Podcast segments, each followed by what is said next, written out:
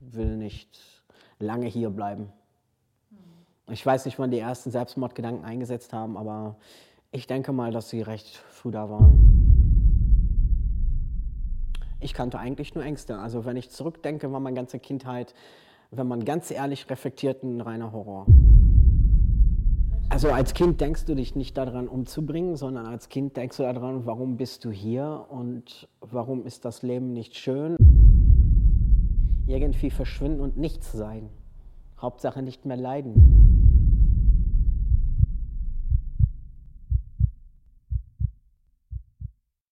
Test, Test, Test, Test, Test, Test. Okay. Ja, nochmal. Test. Äh, noch einmal. Das hier ist ein Podcast mit. Jetzt habe ich es gleich. Nochmal. Herzlich willkommen zu meiner dritten Folge von Auf die Fresse in die Ohren. So langsam habt ihr wahrscheinlich gemerkt, das hier ist ein Podcast, der in viele verschiedene Themenbereiche einen Einblick gewährt in Folge 1 das Thema Übersterben, in Folge 2 häusliche Gewalt äh, vom Elternhaus. Und ähm, ja, diese Folge hier handelt jetzt über Transgender. In dieser Folge geht es darum, wie es ist, im falschen Körper leben zu müssen. Nico, früher Nicoletta, hat 38,5 Jahre im falschen Körper verbracht. Und nach vielen Jahren der vermeintlichen Selbstfindung, des Versteckens, Selbstmordgedanken und auch Versuchen, Psychiatrie und Therapie kam endlich der erlösende Schritt der Geschlechtsumwandlung. Was Nico dazu bewegt hat und wie er diesen Weg gegangen ist, erzählt er euch in dieser Folge selbst. Auch diese Folge wird wieder in zwei Teile gesplittet und nächste Woche Sonntag weitergeführt. Ja, aber cool, äh, dass du Zeit hast, mit mir zu sprechen.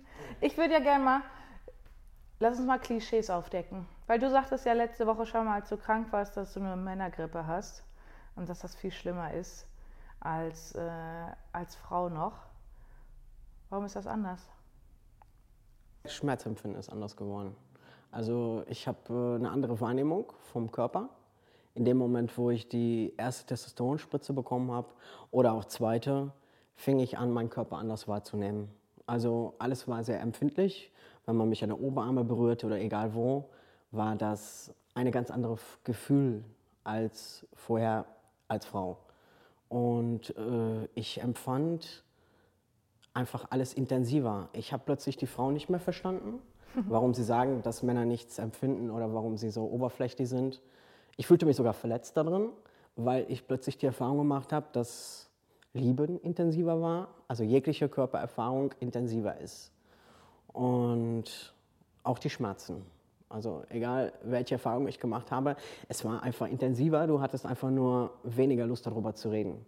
Es war gleichzeitig so etwas gekommen, was gesagt hat, wenn du das anders siehst, dann sieh das so, wie du willst. Ich wollte nicht mehr drumherum diskutieren, wie als Frau sehr gerne gemacht habe. Und äh, so war das mit der Grippe auch. Ich habe äh, einfach damit nicht umgehen können, weil das so intensiv war. Und da war auch eine wie soll ich sagen, so ein Bedürftigkeitsgefühl dabei. Hoffentlich ist da eine Frau, die mich pflegt.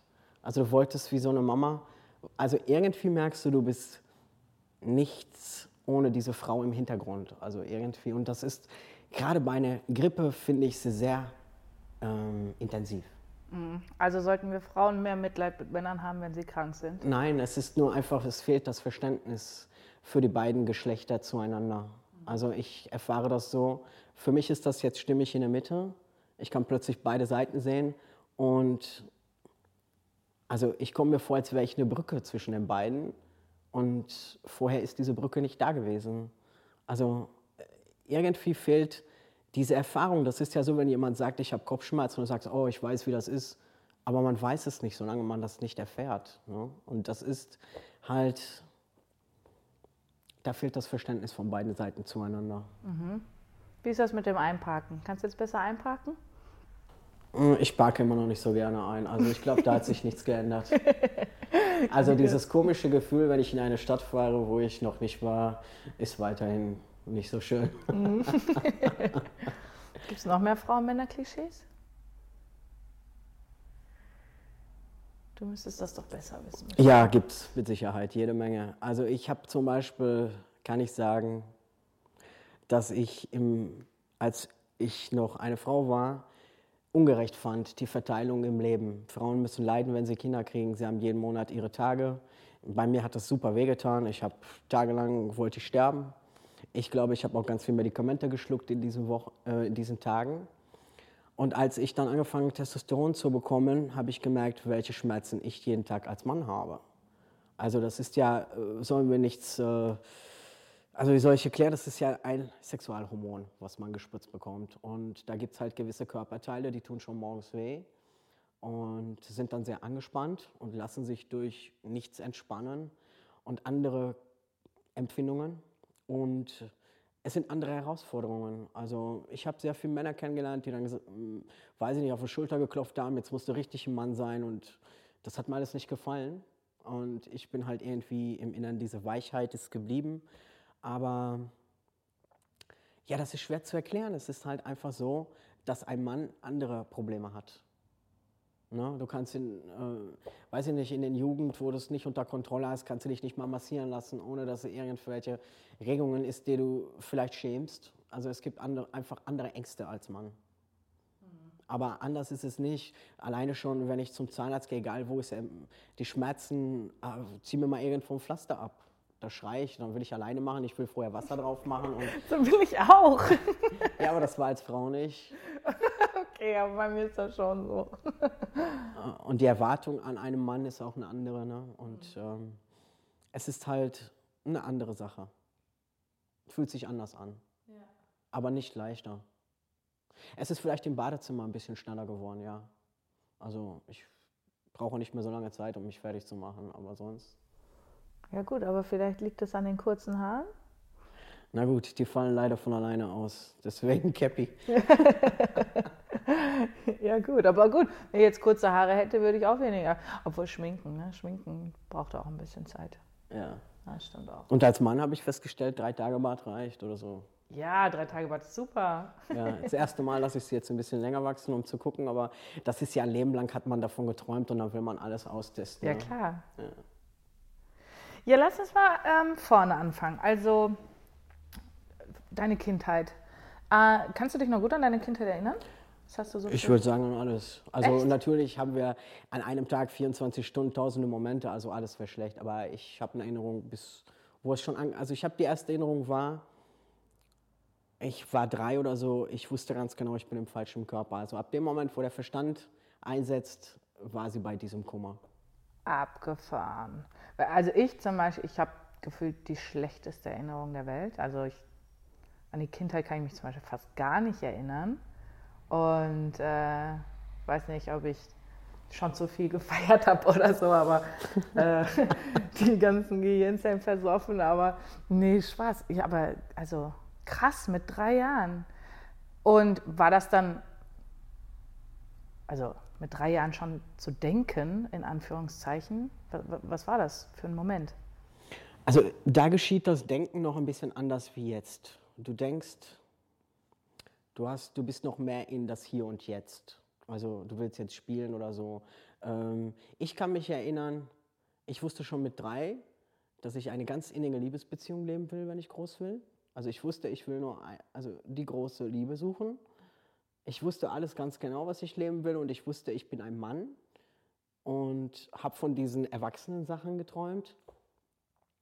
Hatte natürlich genauso wie jedes andere Kind auch Lust zu spielen, aber ich hatte immer eine Traurigkeit in mir. Jede Sekunde, jeden Moment war der bei mir und das eigentlich von Anfang an, seitdem ich diesen Verstand benutze.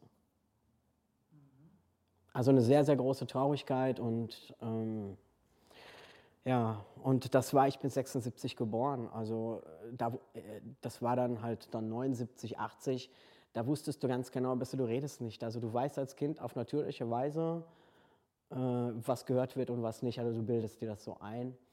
Und da habe ich auch mit niemandem drüber gesprochen. Also es war mit Sicherheit für alle irgendwann offensichtlich. Weil? Weil ich Schreikrämpfe hatte beim jeden Rock, den ich anziehen musste, weil ich nichts genießen konnte mit diesem Mädchenkleider, was man gerade in dieser Zeit hatte man immer Socken bis zu Knie und einen Rock. Das war so die Mode und äh, Ja, das war für mich dann immer super schlimm. Und das war dann halt fast tagtäglich, ne? wenn du zur Schule gegangen bist oder im Kindergarten, was auch immer das war. Ne? Hattest du lange Haare? Nein. Und ich habe eine Zwillingsschwester, das ist das Problem. Meine Zwillingsschwester ist 15 Minuten jünger wie ich. Sie ist sehr, sehr mädchenhaft und ich total das Gegenteil. Und meine Mutter hat versucht, weil in der, also nach der Geburt konnten uns man sehr schlecht erkennen, wer wer ist. Also ich hatte, glaube ich, einen blauen Band und meine Schwester einen roten. Und äh, später kamen die Unterschiede und ich glaube, meine Mama wollte, dass wir gleich bleiben als Zwillinge. Ne? Und warum hattest du ein blaues Band? Das weiß ich nicht. Meine Mama, es war damals noch nicht klar, dass es Zwillinge werden. Man konnte damals noch nicht gucken und es war klar, es wird ein Junge, ein Kind und dann wurden zwei Mädchen.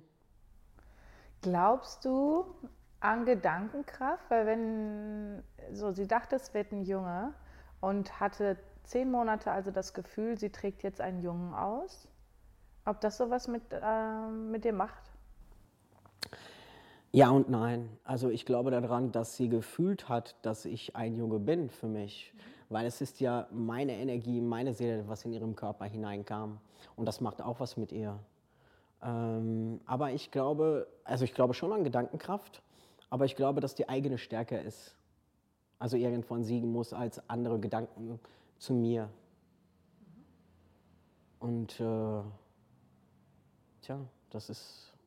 Letztendlich weiß man alles hinterher nicht. Ich weiß nur, mm, wir wissen eigentlich immer später die Dinge, wofür sie stehen. Ne?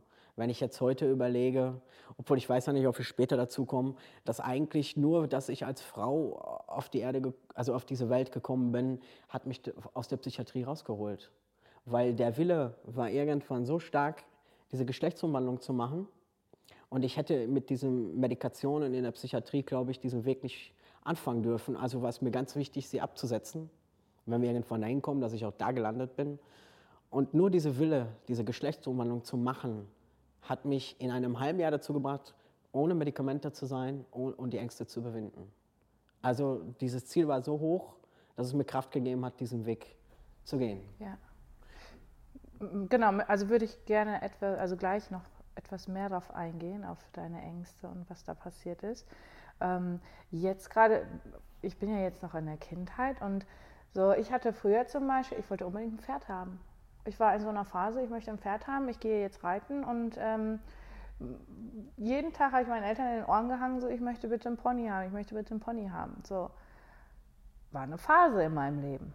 Und äh, meine Eltern haben das Gott sei Dank äh, auch dann erkannt und ich habe keinen Pony bekommen, was ich damals natürlich nicht verstanden habe, aber natürlich sehr gerne gehabt hätte. Ähm, so, diese Phasen gibt es ja im Leben. Und Woher konntest du damals schon spüren, dass das eben gerade keine Phase ist, sondern ja schon so ein fester Wille, schon mit drei Jahren? Ich bin an der Meinung, dass alles eine Phase ist. Also egal, ob diese Phase zehn Jahre dauert oder 50 oder fünf Tage. Also alles ist für mich eine Phase. Also ist dein Leben eine Phase? Für mich ist das so, weil wir sind immer in Bewegung. Also wir sind kein Stillstand. Und wenn etwas fließt, kann einfach alles nur Phase sein. Ähm, dass hier jetzt in dem Sinne keine Phase ist, wie du es jetzt meinst, ähm, war für mich klar, weil ich darüber nicht gesprochen habe, weil ich nicht darum gebettelt habe, ein Mann zu sein, sondern genau das Gegenteil. Ich habe das erstickt, ich habe versucht, mich anzupassen. Ich wollte jemand sein, der normal ist, der so ist wie alle anderen. Also ich habe eher nach innen gerichtet das Ganze und das sogar sehr lange. Ne? Also sagen wir mal gut ähm, 37, 38 Jahre. Und ähm, es ist diese, diese Zeit nie gegangen. Du hast manchmal Phase gehabt, da hast du diesen Wunsch schon so verdrängt, dass du sogar versucht hast, mal ein Jahr eine Frau zu sein oder ähm, also was anderes zu sein, als du bist. Ich bin dann eher so der Typ gewesen, der dann nicht gesagt hat, was er will.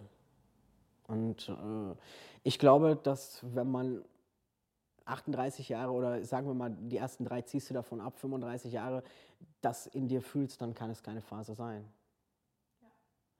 Ich habe auch im Nachhinein gemerkt, weil natürlich lernt man sehr viele Leute kennen, auch äh, durch Gruppen. Ähm, wo Glaubenssätze sind. Zum Beispiel, du willst unbedingt in jungen Jahren eine Frau und die steht, sage ich mal, auf Männer. Dann bildest du dir ein, wenn du ein Mann wärst, würdest du sie kriegen. Und dann wirst du ein Mann und du machst die Erfahrung, du kriegst sie erst recht nicht. Also plötzlich mag sie Frauen oder was auch immer. Ne? Ähm, das hatte dann irgendwie, denke ich, dass es mit Sicherheit welche gibt, die dann deswegen diesen Weg einschlagen, weil sie meinen, dass sie all diesen Kummer nicht hätten, die sie jetzt haben. Aber das stimmt nicht. Eine Geschlechtsumwandlung ersetzt nicht die innere Arbeit, sich zu verändern und man selbst zu sein. Und es ist auch keine Hilfe und es ist auch dadurch nicht leichter, was ich selbst allerdings am Anfang dieses Weges dachte. Ich werde dann automatisch alles kriegen, was ich davon geträumt habe. Mann, also Frau und heiraten und all das und äh, werde diese Probleme nicht haben, mich nicht selber gut zu finden oder dieses und jenes an meinem Körper nicht toll zu finden, aber das hat sich dadurch nicht geändert. Ich musste die innere Arbeit tun. Ja, also ähm, ich sehe das genauso. Ich meine, die Erfahrung habe ich natürlich nicht gemacht, mit einer Operation was zu ändern, aber halt mit, mit Lebenseinstellung, Lebenssituation zu ändern, wo ich auch am Anfang dachte, wenn ich das jetzt ändere, dann ist danach, dann bin ich glücklich oder glücklich her. Und dann äh, war es letztendlich aber doch nicht so. Und genauso wie du sagst, dass man hauptsächlich an sich, an sich selber arbeiten muss und, und ähm, das ist eine innere Arbeit. Ähm, so, aber du hast ja gesagt, als Kind, du hattest Schreianfälle, wenn du Röcke anziehen musstest. Gab es da noch mehr Sachen, die sich geäußert haben? Du hattest gesagt, du hattest ständig eine Traurigkeit in dir. Mit welchen Gefühlen hast du da dann gearbeitet? Ich glaube, dass ich in der Kindheit Depression entwickelt habe. Ich hatte jede Nacht Albträume, ich habe irgendwelche Wesen gesehen, ich habe sehr ausgeprägten Vorstellungskraft dann bekommen.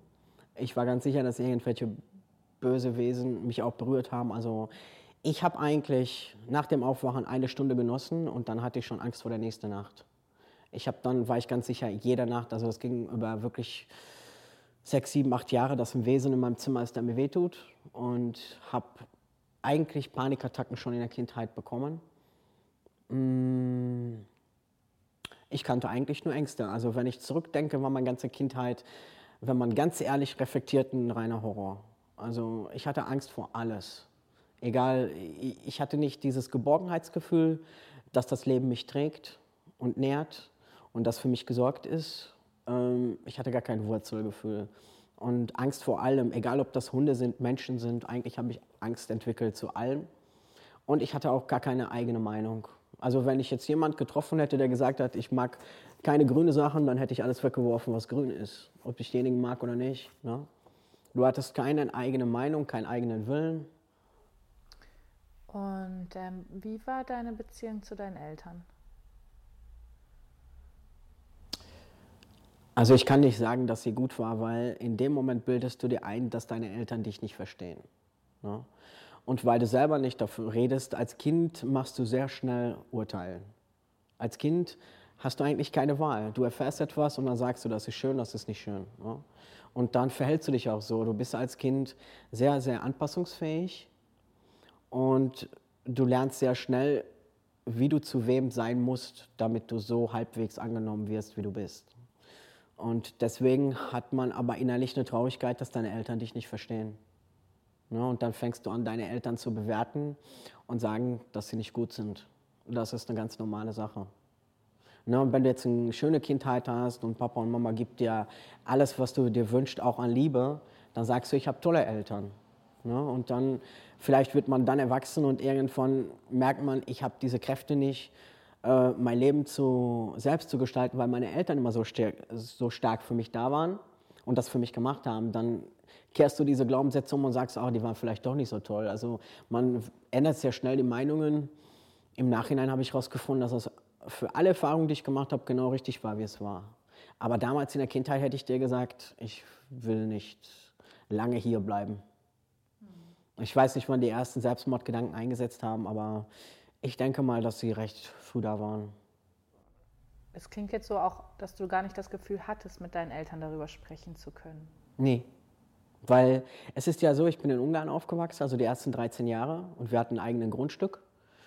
Und da hatten wir wirklich alles von Kartoffeln bis Kirschen, weiß ich nicht, wir hatten sehr viel gearbeitet. Und da durfte ich immer in Arbeitssachen natürlich, und das waren Männersachen von meinem Vater, äh, ähm, oder von anderen Leuten, wenn ich noch kleiner war. Ich durfte schon mit sechs Jahren Holz äh, hacken für unser Ofen und da bin ich drin aufgeblüht. Also man war eigentlich nicht blind, dass ich in jungen Sachen und in allem mich super fühle, super Laune habe. Ich habe wirklich alles gemacht, äh, mit meinem Vater alle möglichen Sachen. Ne? Und dadurch war es eigentlich auch offensichtlich. Ich habe immer geweint, dass ich keine Röcke tragen will. Ich hatte Fußball gespielt. Also eigentlich, wenn man so, meine Mama habe ich noch vor zwei Jahren gefragt und sie sagte irgendwann, ja, eigentlich war es offensichtlich. Das heißt, ihr habt heute noch Kontakt? Nein, meine Mama ist nicht mehr da. Okay. Vor einem Jahr. Und mit deinem Vater? Ja, also er verspricht sich manchmal noch, er nennt mich noch mit Mädchennamen, aber dann verbessert er sich sofort. Aber bei meiner Mama war eine sehr schöne Umwandlung, weil sie war am Anfang sehr dagegen und hat gesagt, das geht gar nicht.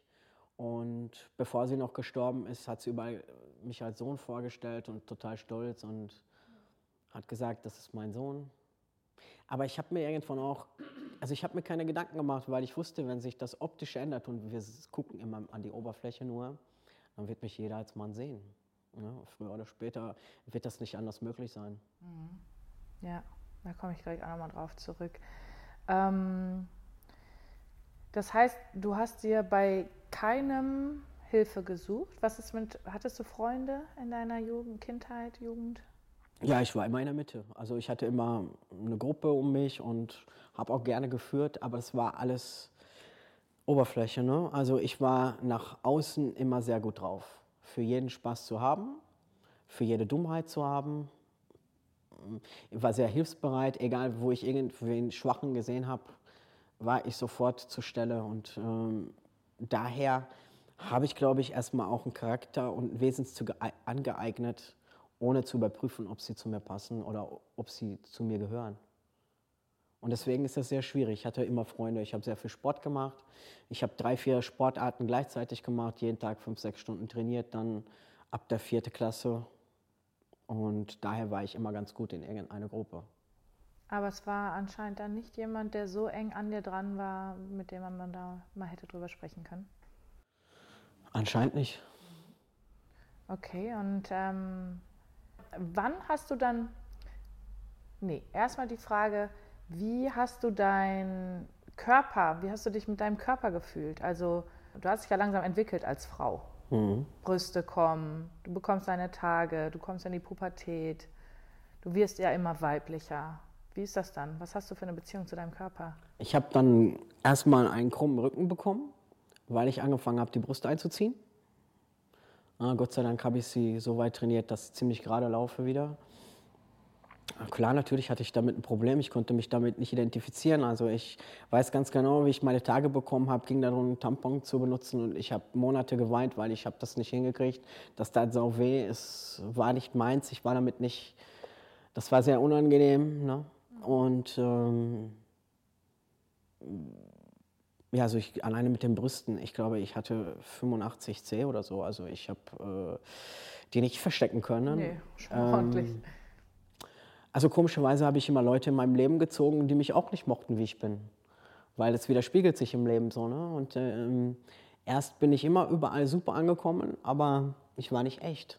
Ich war so künstlich. Ich habe äh, keine eigene Meinung gehabt. Und wenn ich sie hatte und geäußert habe und andere hatten eine andere Meinung, dann habe ich meine zurückgezogen. Und das ist dann irgendwann nervig. Ne? Voll. Ja. Und daran, also an Beziehungen zu bekommen, hat es nie gemangelt und an Frauen auch nicht. Aber äh, das zu halten, das war dann nicht drin. Weil wenn du nicht echt bist, wenn du heute A sagst und morgen B meinst und immer morgen C, kannst du nirgendwo Fuß fassen. Das, du sagst gerade, ähm, an Frauen hat es auch nicht gemangelt. Das heißt, damals hast du dann schon offensichtlich gesagt, du bist lesbisch?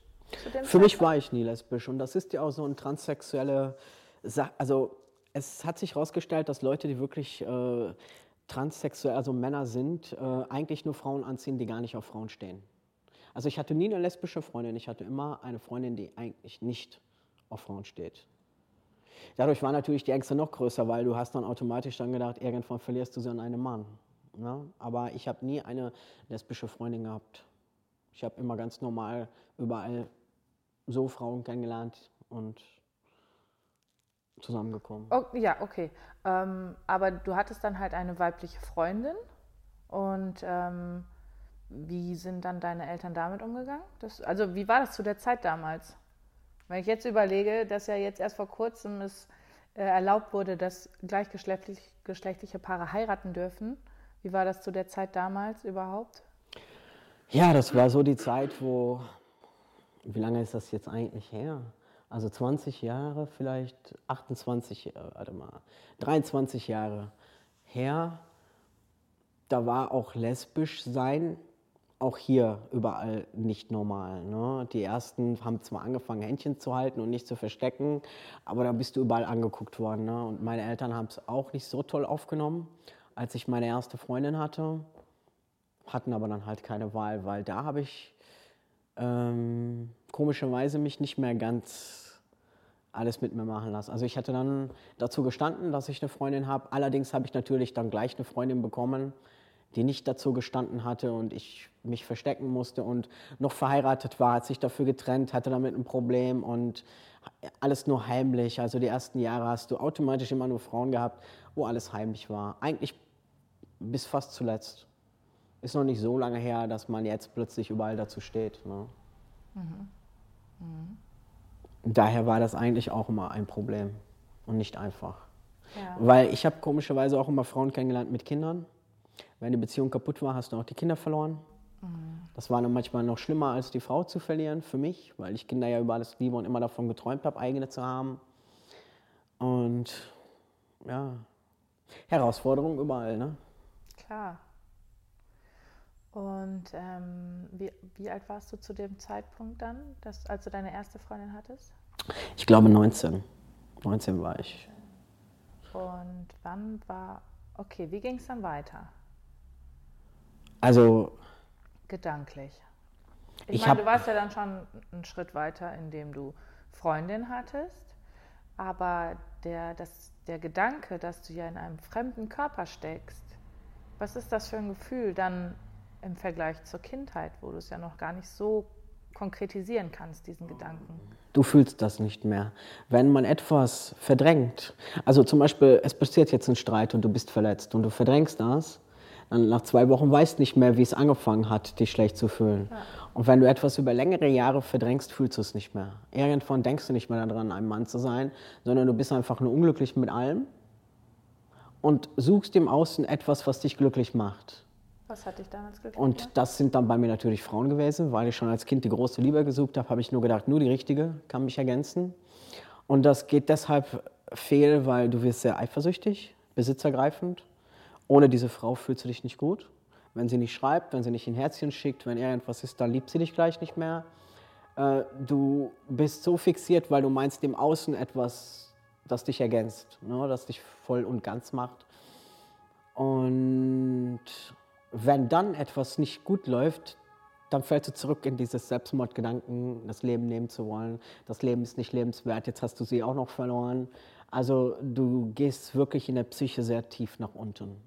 Du sagst gerade, du fällst da rein zurück, ähm, schon wieder in Selbstmordgedanken. Und vorhin hast du gesagt, dass du die schon auch als Kind hattest. Ja. Ähm, mit wie vielen Jahren hattest du das erste Mal Selbstmord? Also als Kind denkst du dich nicht daran umzubringen, sondern als Kind denkst du daran, warum bist du hier und warum ist das Leben nicht schön und du willst das nicht. Mhm. Und dadurch, dass ich auch jede Nacht irgendwelche Wesen da für mich gesehen habe, hast du auch Ängste entwickelt und du willst dann nicht in diesem Welt teilhaben. Du willst eigentlich irgendwie verschwinden und nichts sein. Hauptsache nicht mehr leiden. Ne? Du denkst dann als Kind also über Selbstmord in anderen Dimensionen. Denkst du nicht daran, irgendwie, ich gehe in die Küche, hole mir zum Messer und mache irgendwas, sondern wie kann es dann sein, dass ich nicht weg bin oder verschwinde oder so. Ne? So wie bei manchen Kindern die Augen zuhalten und meinen, man kann sie nicht mehr sehen. Ja. ja. das klingt gerade süß, ist ja gerade gar nicht, aber ja, mhm, das stimmt. Okay, und ähm, wie hat sich dann der Gedanke im Laufe der Jahre verändert? Wurde das dann mal irgendwann konkret, dass du gesagt hast, so, jetzt ist der Tag gekommen, an dem möchte ich einfach nicht mehr? Ja, aber dafür muss, braucht es viel, weil der Mensch ist nämlich äh, wie soll ich sagen, Paradebeispiel dafür, wenn das Leben zeigt, was nicht läuft und du trotzdem machen willst und trotzdem. Das Leben ist einfach eigentlich einfach, der zeigt dir, was für dich geht und was nicht. Und wir probieren es tausendmal. Ne? Und ähm, ja, also das Ganze ist natürlich eine lange Reihe. Du wirst sehr krank und anfällig, weil du in dem gesamten System nicht glücklich bist. Ich habe eine Essstörung gehabt. Hat sich die geäußert? Ja, ich habe sehr viel gegessen, wenn ich äh, Kummer hatte. Ne? Und dann habe ich automatisch natürlich einen Bauch gekriegt.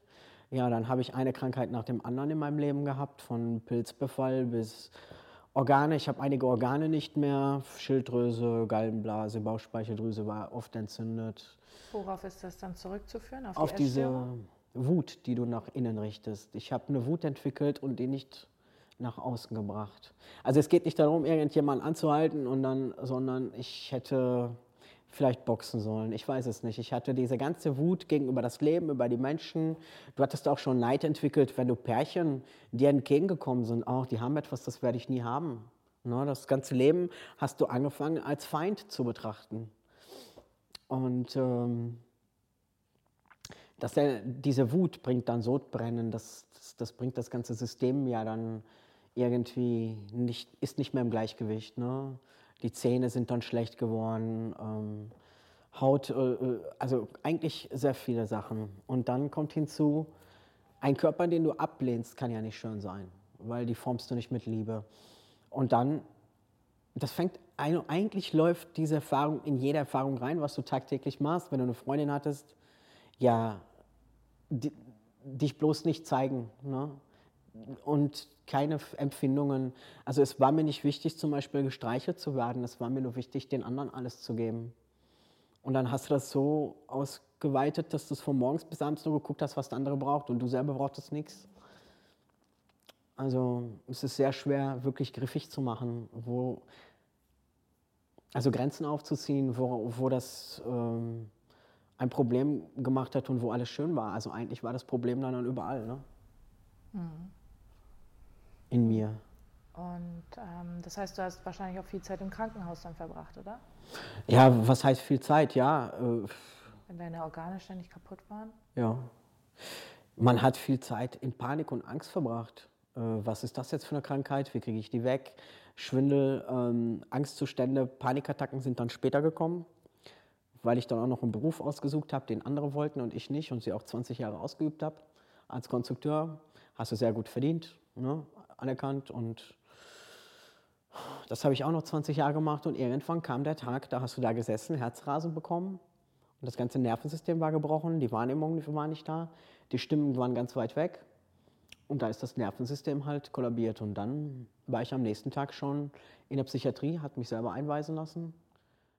Wo warst du da, als das passiert ist? Ähm, ich war beim Zahnarzt und ich habe diese Betäubungsspritze bekommen und er fing an, Panikattacken zu bekommen. Gut, im Nachhinein weiß ich, dass ich habe die ganzen Amalgamfüllungen äh, rausnehmen lassen. Da hatte ich mit Sicherheit auch eine Schwermetallvergiftung, die zeigt sich ja auch so. Aber nichtsdestotrotz hat sich auch die Psyche gezeigt. Und äh, bei mir war das Problem, diese Wahrnehmung zum Beispiel, du nimmst jetzt Drogen und dann bist du nicht richtig hier, die ging bei mir acht Monate am Stück nicht weg. Das heißt, ich hatte diese Wahrnehmungsverschiebung dass ich nicht im Raum bin, dass alles ein Traum ist, das, was du zu mir sagst, zwei Kilometer weiter weg ist, acht Monate am Stück. Ich war nicht im Wald. Wenn ich im Wald stand, habe ich gedacht, die Bäume sind nicht echt und also sehr viel. Und da habe ich angefangen, alles niederzuschreiben. Ich habe angefangen, Blöcke zu schreiben an meine Mutter, an jedem. Ich habe sie dann auch verbrannt. Also es war nicht dafür da, um Leute zu verletzen. Und ich habe dann angefangen zu schreiben, alles. Alles, was mir im Kopf kam, alles, was hochkam, die Kindheit, und da, da warst du schon in der Psychiatrie, als genau, du das genau, gemacht hast. Ja. Und der Zeitpunkt, ähm, also wie kann man sich selber einweisen? Wie funktioniert das?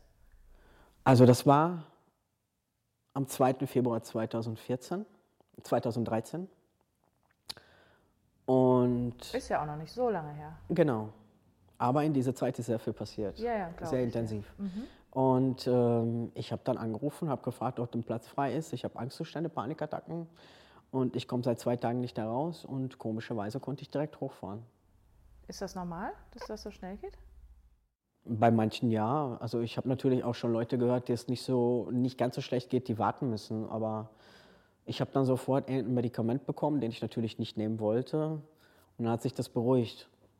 Aber das war Das noch ist nicht. dann wie so ein Antidepressivum?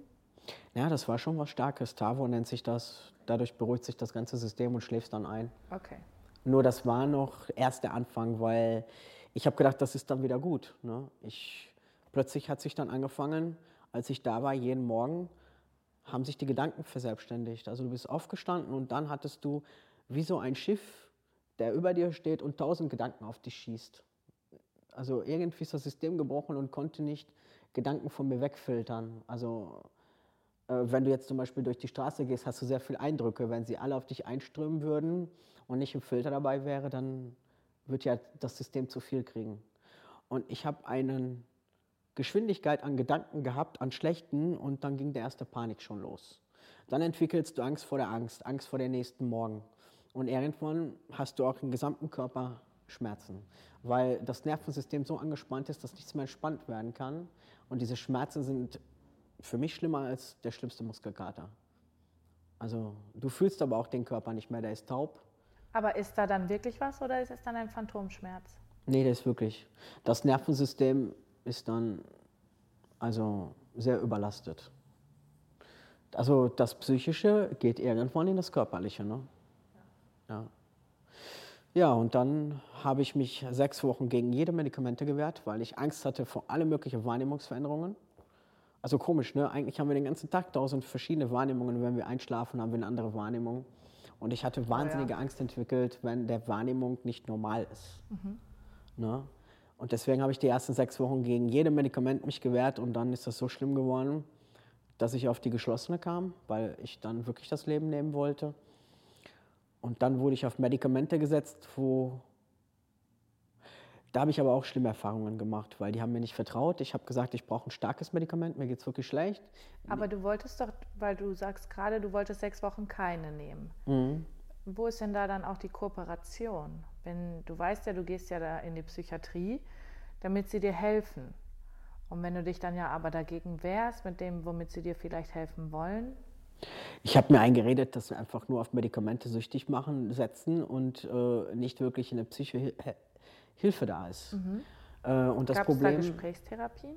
ja, aber das Problem bei diesen psychiatrischen Sachen sind, du musst die Tabletten ausprobieren.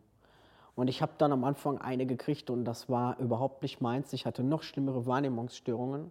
Und dann haben sie mich mit einem anderen Kranken in den Park spazieren geschickt, die dann auch damit überfordert war. Also du hast, ich habe mich da nicht ähm, aufgefangen gefühlt. Ähm, man hat wirklich die Erfahrung gemacht, wirklich Leute, die keine psychiatrische Erkrankung hatten, sollten besser keins werden. Es ist so, da steht dir ein Mensch gegenüber und du weißt ganz genau, der hat keine Ahnung, was du gerade durchmachst. Und dann nimmst du auch keine Hilfe an, weil es ist ja das Gleiche, wenn irgendjemand, weiß ich nicht, Rheuma hatte und der hat etwas gefunden, was ihm hilft, das, er wird einen anderen Rheumakranken das viel besser verklickern können. Und so war das auch da. Ich habe dann gesagt, dass ich das und das empfinde und das und das. Und da hieß es, ähm, Sie kriegen jetzt nichts. Und da hat man mich auf Toilette gefunden, habe ich versucht mit einer Schere die Pulsadern und da wurde nur mit mir geschimpft. Und ähm, eigentlich hat man das Gefühl gegeben, als hättest du sie nicht alle. Ne? Würdest, würdest du sagen, dieser Versuch war ein Hilfeschrei oder war das schon wirklich gewollt? Ich habe diesen Zustand, dass du den Raum nicht richtig da bist, dem Körper nicht richtig da bist, nicht mehr ertragen können. Du bist ja den ganzen Tag auf und ab gelaufen, von einer Wand zu dem anderen. Ich musste diesen Stress ablaufen. Ne? Ich bin den ganzen Tag gelaufen, weil ansonsten hätte ich vor Schmerzen nicht ausgehalten. Und dann hast du dich hingesetzt, weil eigentlich kaputt bist, aber sofort wieder aufgesprungen, weil der Stresspegel, ne, wenn wir, es ist ja im Körper eigentlich natürlich, dass wenn du jetzt irgendwo einen Feind hast, wegläufst und das Adrenalin so ansteigt, dass du auch sehr schnell laufen kannst. Und hier ist das Adrenalin so angestiegen, dass du so viel hattest, du musstest den ganzen Tag hin und her laufen. Ja, und dann war wirklich, ich habe dann im Park eine Panikattacke bekommen, da zusammengebrochen, Wahrnehmung weg. Ich hatte so eine Angst, irgendwie habe ich mich zurückgeschleppt und da hatte ich Angst, vor die Tür zu gehen. Und da bin ich jemand, der sich immer durchbeißt. Ich bin sofort vor die Tür, habe acht Stunden am Stück die Runden so groß gemacht, dass ich irgendwann am Kiosk war. Also einfach nur ein paar Schritte weg von der Tür, wieder schnell zurück. Das habe ich acht Stunden gemacht, bis ich am Kiosk war, weil ich wusste, wenn diese Angst auch noch kommt, gehst du ja nicht mehr vor die Tür. Ne, wenn wir eine Angst haben und wir hören da drauf, der wird immer größer. Ne, und dann, dann hatte ich da einen, der an mich geglaubt hatte am Anfang, der mir gesagt hat, hier ist ein Medikament, den habe ich selbst zu Hause ausprobiert, der wirkt so und so. Ein Arzt. Ein, ein Psychiater. Ja. Und ähm, da habe ich das genommen. Und weil er das selber genommen hatte vor und ich wusste, der stirbt daran nicht, okay, ich auch nicht. Ne? Mhm. Komisch, ne? dass du Angst vor dem Tod hast, obwohl du das so oft wünschst. Ja, und ähm, gut, die Nebenwirkung war, dass man sehr schnell sehr viel zugenommen hatte. Das ganze Gehirn wird dann sehr langsam. Du hast gefühlt, brauchst du eine Stunde, um über die Straße zu laufen. War die Wahrnehmung. Ne? Du antwortest sehr langsam. Meine Schwester alle waren erschrocken, weil ich habe gesprochen für sie wie ein Zombie. Ich habe ganz langsam geredet. Ich habe ganz langsam geantwortet. Ich habe alles ganz langsam gemacht. Na, das verlangsamt das ganze System so. Da gehst du halt auseinander von. Ja, und äh, dann habe ich dann, da habe ich das erste Mal getraut, darüber zu reden, dass ich im falschen Körper bin. Das Problem war aber, dass Außenstehende meinen, jetzt sucht er einfach was, um sich selbst zu helfen. Ne? Vielleicht redet er sich das jetzt auch ein. Und da wurde es am Anfang ziemlich ignoriert. Und ich habe sofort gewusst, also ich habe mir dann natürlich in dem Moment auch eingeredet, das ist meine Rettung. Ne? Und dann stellte sich raus, dass ich dann auch einen Psychologen brauche, der trans erfahren ist. Sonst kriegst du auch keine Indikation, kannst den Weg nicht gehen. Ja, und da stand, äh, mein Psychiater von mir hat gesagt, keine, was kriegt man da nicht? Keine Indikation? Indikation bedeutet äh, die Genehmigung für die Testosteronspritze. Ah, okay. okay. Ja, und das muss schon alles seine Richtigkeit haben. Wenn man das ohne macht, ohne macht, dann kriegst du die ganze Genehmigung von der Krankenkasse nicht über die Operationen und alles. Man muss schon den richtigen Weg gehen. Und dann auch gerichtlich die ganzen Änderungen. Ich bin ja jetzt vor dem gesetzten Mann. Also ich, hab, ich darf jetzt auch als Mann heiraten, alles. Okay, okay. Und äh, der hat gesagt, mit diesen Medikamenten kriegst du diesen Weg sowieso nicht gewilligt, weil eigentlich hatte man so eine Diagnose, psychische Störung zu haben. Ne? Und da war für mich klar, dann muss ich sie absetzen. Und da hat er zu mir gesagt, hat mir auch Angst gemacht, wenn sie absetzen, dann kann sein, dass das alles so bricht, dass sie ganz schnell wieder landen und dann geht gar nichts mehr. Und mit dieser Angst habe ich den ersten mutigen Entscheidung meines Lebens getroffen. Da habe ich gesagt, Sie sind dann der falsche Arzt ab jetzt für mich. Ich brauche einen Arzt, der an mich glaubt. Das tun Sie nicht. Tschüss. Das macht mich einen Schlag ein, das macht mich ein bisschen stolz.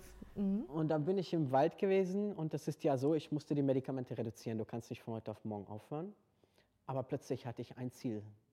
Und der war nur meins. Der war meins und das hatte mit niemandem zu tun. Meine Freunde haben mich alle ausgelacht. In dem Moment habe ich fast alle meine Freunde an dem Tag verloren. Weil sie haben gesagt, ich habe hab sie nicht alle. Ja, wenn du einen Weg im Leben gehst, wo du nicht zu dir stehst, sammelst du dir auch Freunde an, die dich nicht nehmen, wie du bist. Ich war der Fahrer, ich war derjenige, der alles für alle gemacht hat. Das, was man ausnehmen kann. Ne? Ja.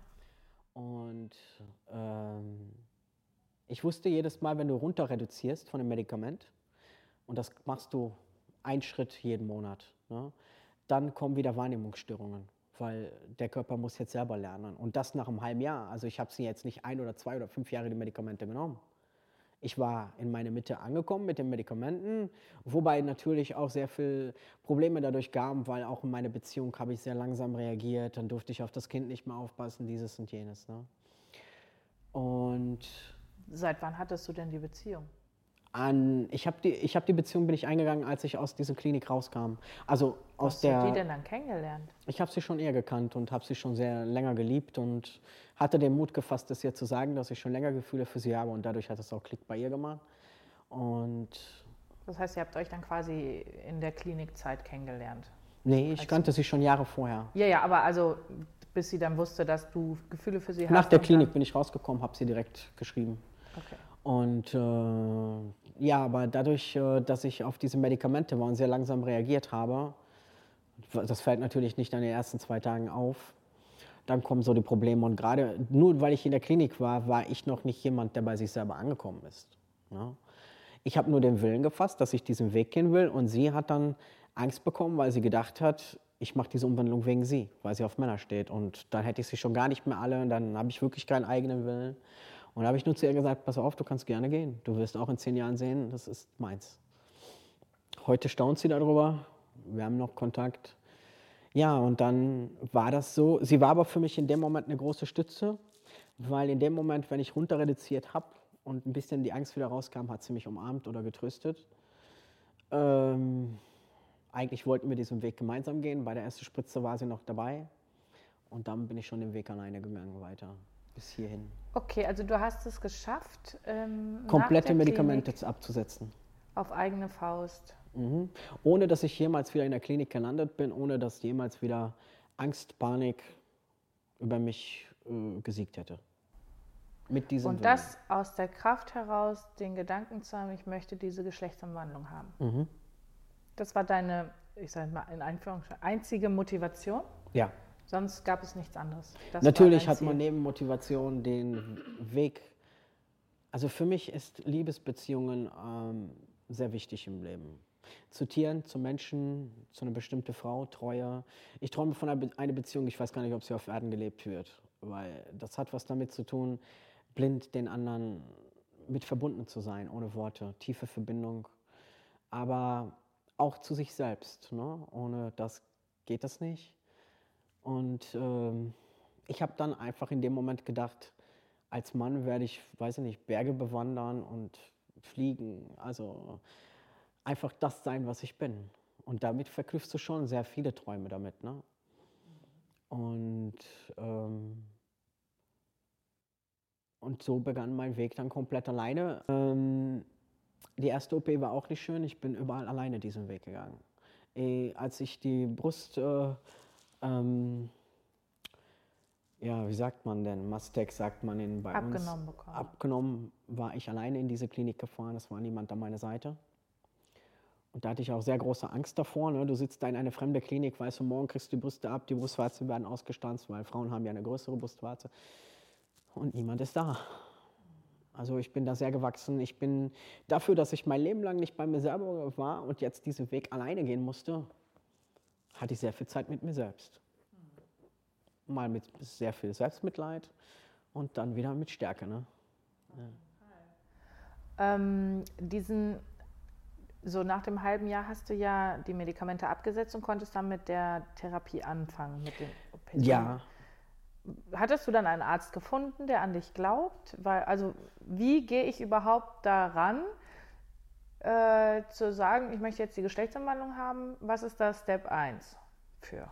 Also das ist mit Sicherheit auch eine Fügung gewesen, eine große Wunder, äh, weil ich habe dann in Dortmund einen transsexuellen Psychologen gefunden und die Wartezeit bei sowas beträgt sechs bis acht, neun Monate, bis du einen Platz bekommst. Und dann musst du mindestens 25 Stunden haben, damit du die Indikation für die erste Spritze bekommst. Ich habe bei ihm auf den Anrufbeantworter gesprochen der hat zwei Tage später angerufen, hat gesagt, ich weiß ganz genau, wie Sie gelitten haben, Sie können nächste Woche schon kommen.